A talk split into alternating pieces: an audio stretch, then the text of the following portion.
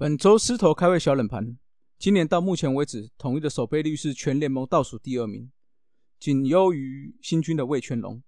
今天大家就猜一下，统一历年以来哪个年度的团体守备最佳，哪个年度又是最差呢？今天的冷知识，大家就想想看吧。答案在节目最后公布哦。头头是道，Let's go！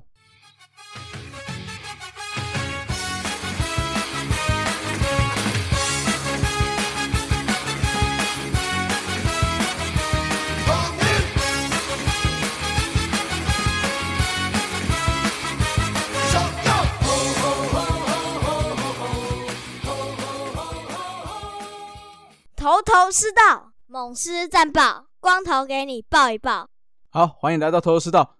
那最近疫情哦，好像有一点点又稍稍燃起来了哈，在桃园呐的机师，还有新北的幼儿园这部分，所以大家在外出的时候，还是要请大家特别的要注意勤洗手，戴好口罩。那如果进出这种公共场所的部分哦，那一定要切记要做实名登记。另外就是说，如果收到相关的这种讯息的话，一定要注意自己身体的健康状况啊。那回到统一这部分吼，陈庸基因为疫苗的关系要打疫苗关系，所以进到了伤兵疫苗伤兵名单，所以林子威会在这周会上到一军来试试看。那另外的话，菲利是因为上周上上周的手肘不适，所以下二军了吼。那预定的话会到在下一周的花莲那一周才会再出赛了。古林瑞阳部分手指破皮有好转。上周末有先发，在二军有先发一场，投了一局九球，一次三振哦，没有失分。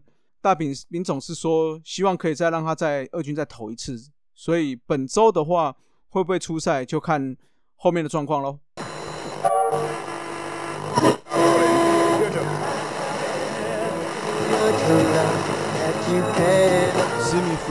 Radio。爱你的运动，秀你的世界。大家好，我是运动世界趴的主持人阿戴。那虽然呢是在别人的节目来录一段话啦，但是还是要拜托大家可以帮运动世界趴来五星的留言，然后订阅我们的节目一下哦，帮我们冲一下哈。这边先谢谢大叔野球五四三的各位大叔们。那基本上呢，只要有听过我节目的人哦，应该也都知道说，哎，我是标准的统一师迷啦。那我们常常跟纹身大叔还有曹俊阳曹大帅打嘴炮嘛，他们可能是富邦的，可能是兄弟的哦。那我就是死守台南，标准的统一师师迷。那为什么会喜欢上统一师这支球队呢？而其实主要呢，因为阿戴自己本身是台南人哦。那小时候呢，爸爸就带我去台南球场看了一场统一师，应该是跟成泰 Cobras 的比赛吧。所以从那个时候呢，就跟狮队结下了不解之缘。那对于同一狮队来说呢，我最喜欢的球员就是嘟嘟潘威伦。他从两千零三年开始加入到中华职棒之后呢，我就被他的这种投球的稳定性，还有他很有协调性的这种动作给吸引哦。那虽然呢动作细腻，但是又不缺刚猛。他也曾经飙出超过一百五十公里以上的一个球速，加上他又能够年年缴出非常稳定的成绩，我相信。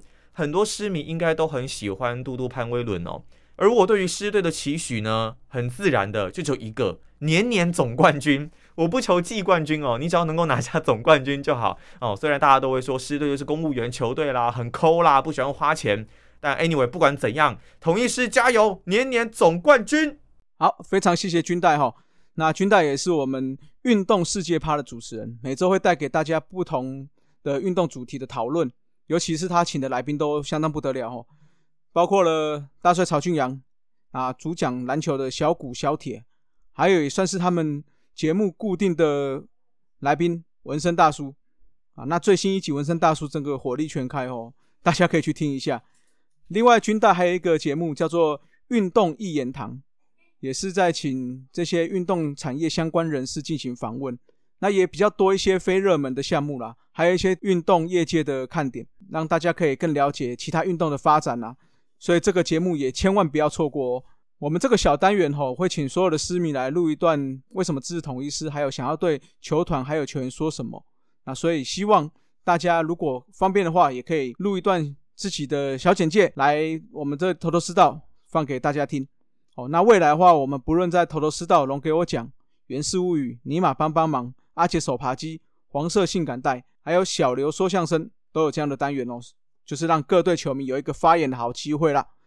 所以也希望大家除了支持我们的节目之外，也可以去泽泽给我们抖内赞助喽。那有好的支持的话，我们希望可以做出更好的节目，可以更支持台湾的棒球喽。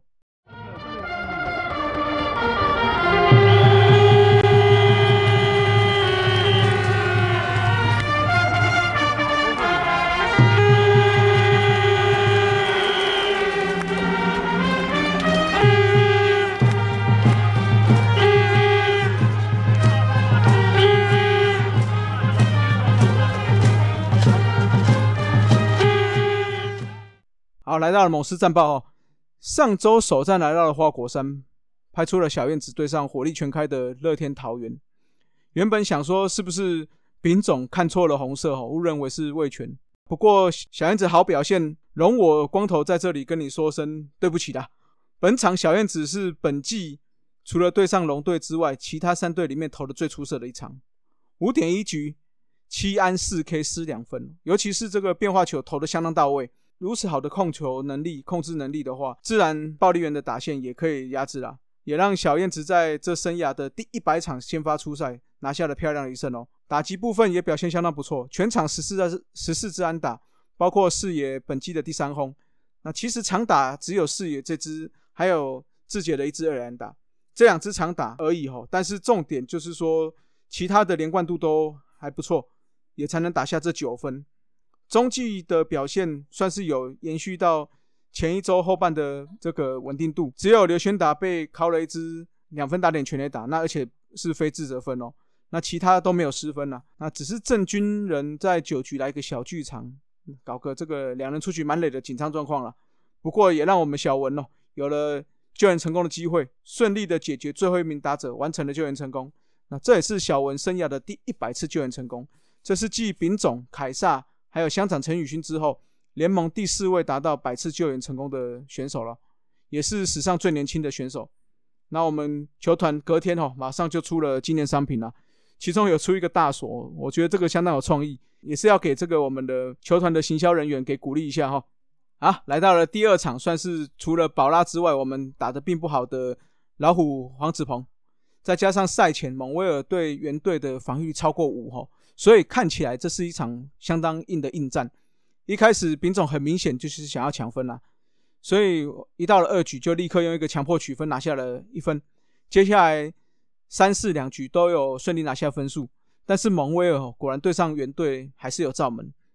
五下陈俊秀一发三分炮，马上逆转战局。不过我觉得下半季打的还算不错，尤其是在打击手感上有稍微恢复一点。六上趁着两次保送，崇宇马上一直追平安哦。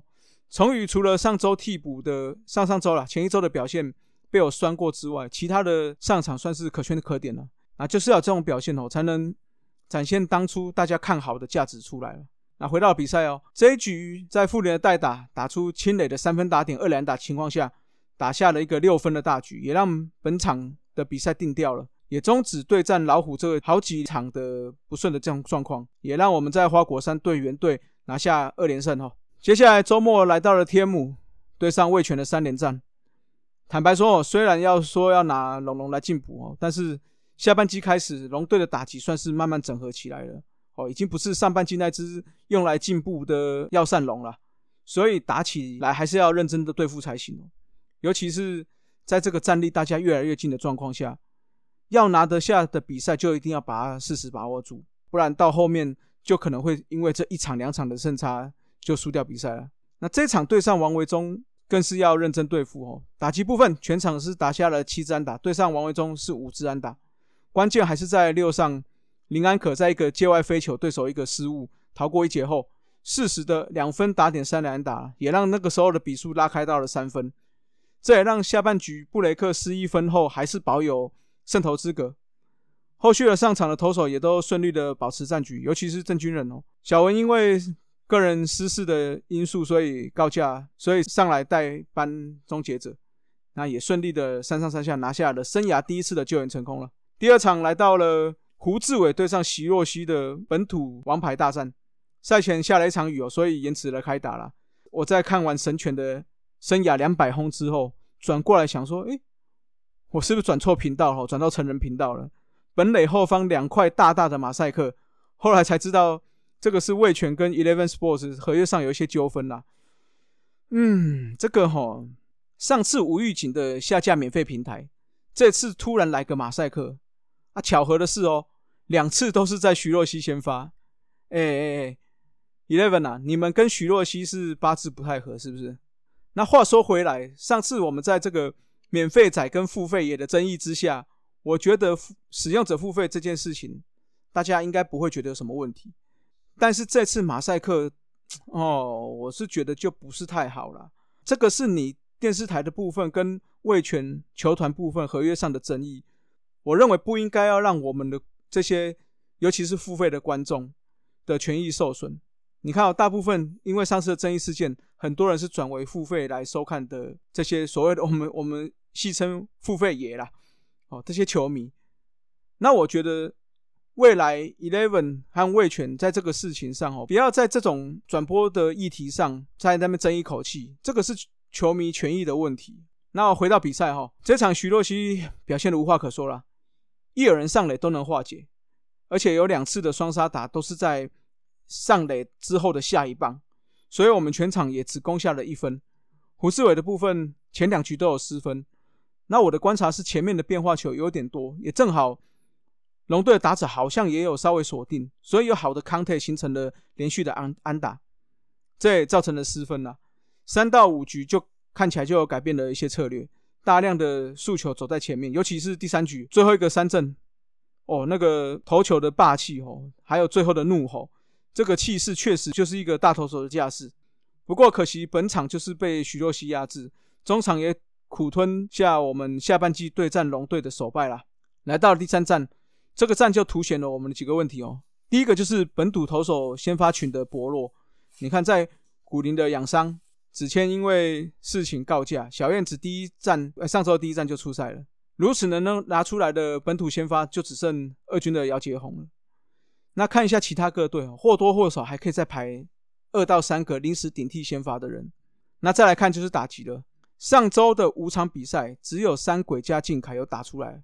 或者是串联才有机会得分哦。中后段开始的棒次几乎没有自己串联的能力去打下分数的条件哦。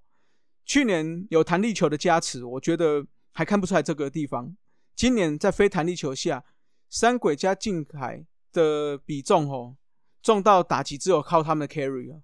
这个部分还是要多想一些方法来解决了，不然的话，永远都是这几个人在 carry 之后，后面才有办法串联。如果前面的这这三位加靖凯一熄火，整个打击就好像失了魂一样。那回到比赛哈，姚杰宏的控球的火候哈，坦白说还没有一军的火候，也没有一军的水准啊。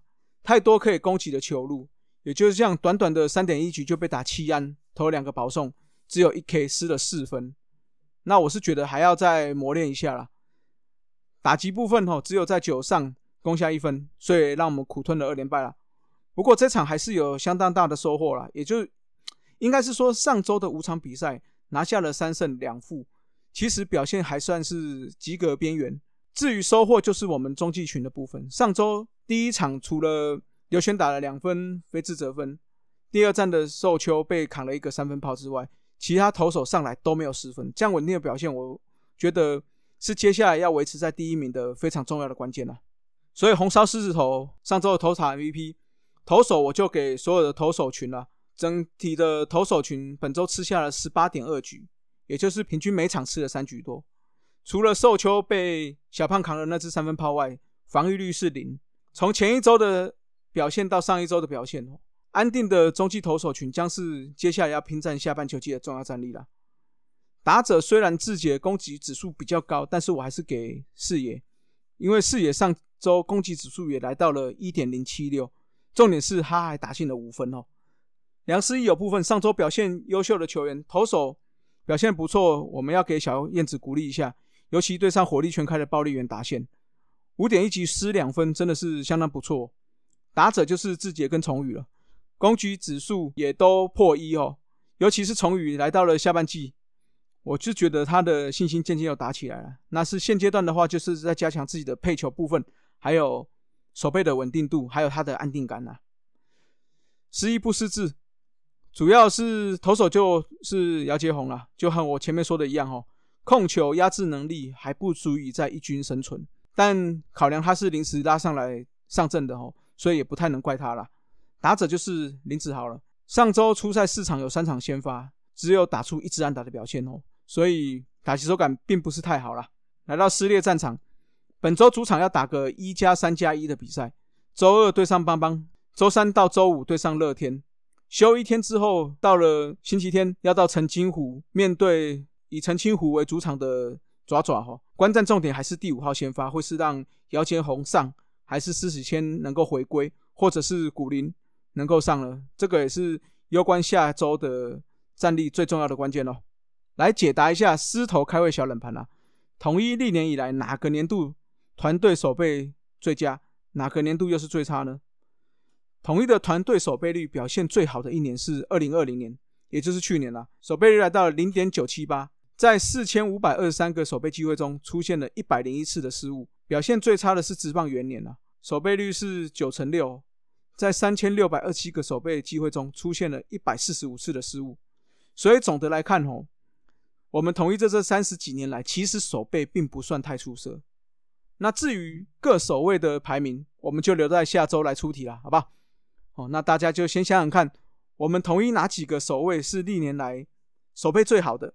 那有哪几个守卫是表现比较差的呢？哦，先提示一下，不是游击手哦。哦，那这就是本周的狮头开胃小冷盘，大家有猜对吗？好了，今天我们就到这里啊，各位拜拜，Keep flying。